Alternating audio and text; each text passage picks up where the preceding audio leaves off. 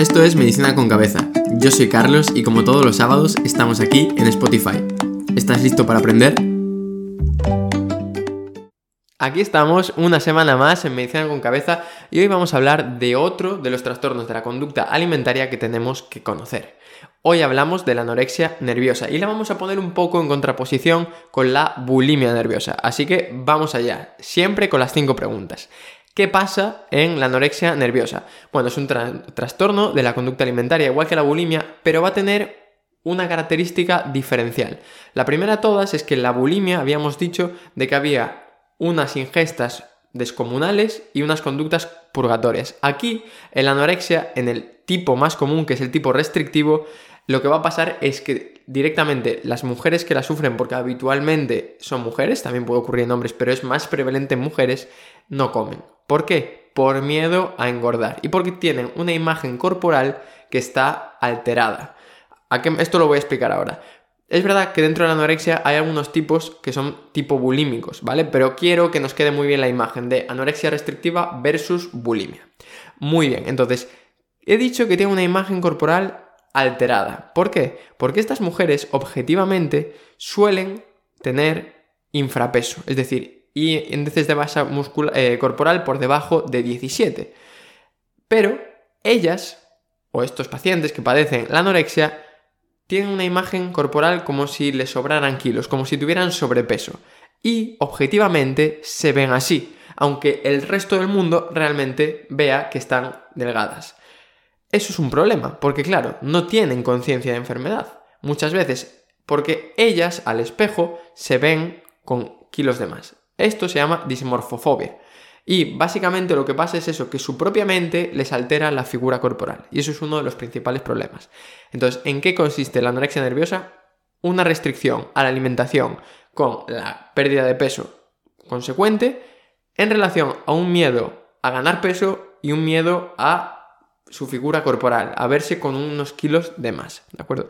Evidentemente no le sobran kilos, por desgracia, porque a raíz de esa pérdida de peso vienen consecuencias metabólicas.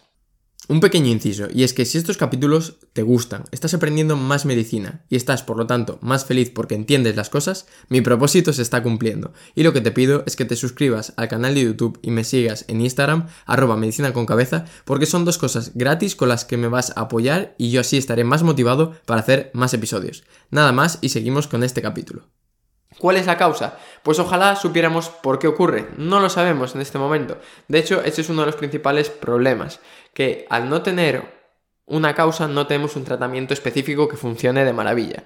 Sí que se ha visto que depende mucho de la cultura. Seguramente las redes sociales, internet, la globalización tenga que ver, porque hay culturas en las que el exceso de kilos en nuestro cuerpo simbolizan belleza. Sin embargo, en las culturas occidentales muchas veces lo que simboliza la belleza es la figura corporal, vamos, sin ningún gramo de grasa. Eso, evidentemente, trae consecuencias. ¿Causas fisiopatológicas? No se sabe.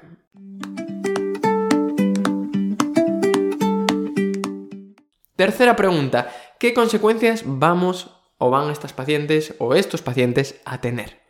Bueno, todo va a estar en relación con la pérdida de peso y muchas veces estas pacientes para conseguir no engordar pues llevan conductas de tipo vómitos, laxantes, igual que pasaba un poco con la bulimia, ¿de acuerdo?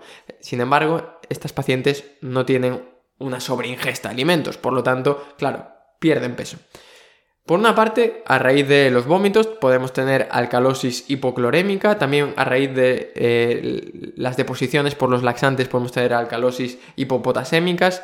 A raíz de ese potasio bajo y a las alteraciones hidroelectrolíticas podemos tener incluso alteraciones cardiológicas.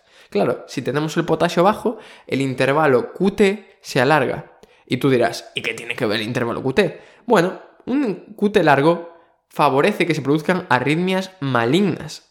Podemos tener taquicardias ventriculares polimórficas, por ejemplo, que pueden llevar a la muerte de estas pacientes. Por eso no son tonterías, ¿de acuerdo?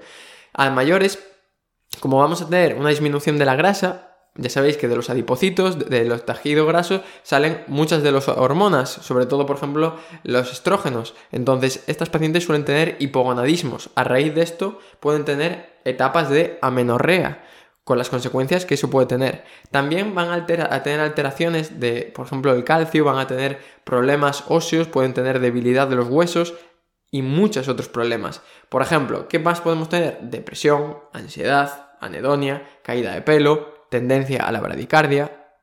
Todo, como veis, son síntomas o signos deficitarios, es decir, de que falta algo.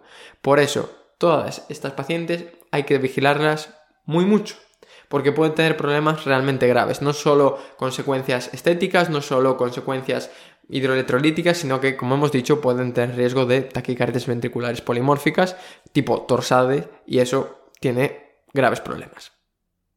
Cuarta pregunta, ¿cómo se diagnostica? Bueno, lo más importante es identificar ese miedo a engordar, ese miedo a comer y que tiene una relevancia clínica en las pacientes, es decir, pues que a raíz de eso, pues a lo mejor están mucho más cansadas, tienen pérdidas de peso significativas, tienen alteraciones hormonales, alteraciones menstruales, etcétera, etcétera, etcétera.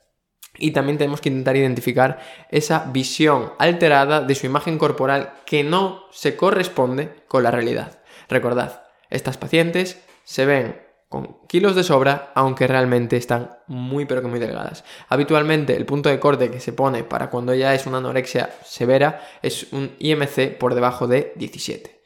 ¿Qué quiero que os quedéis? Evidentemente la imagen mental de cómo es esta patología y de las alteraciones que produce a nivel de nuestro organismo y los problemas que puede traer.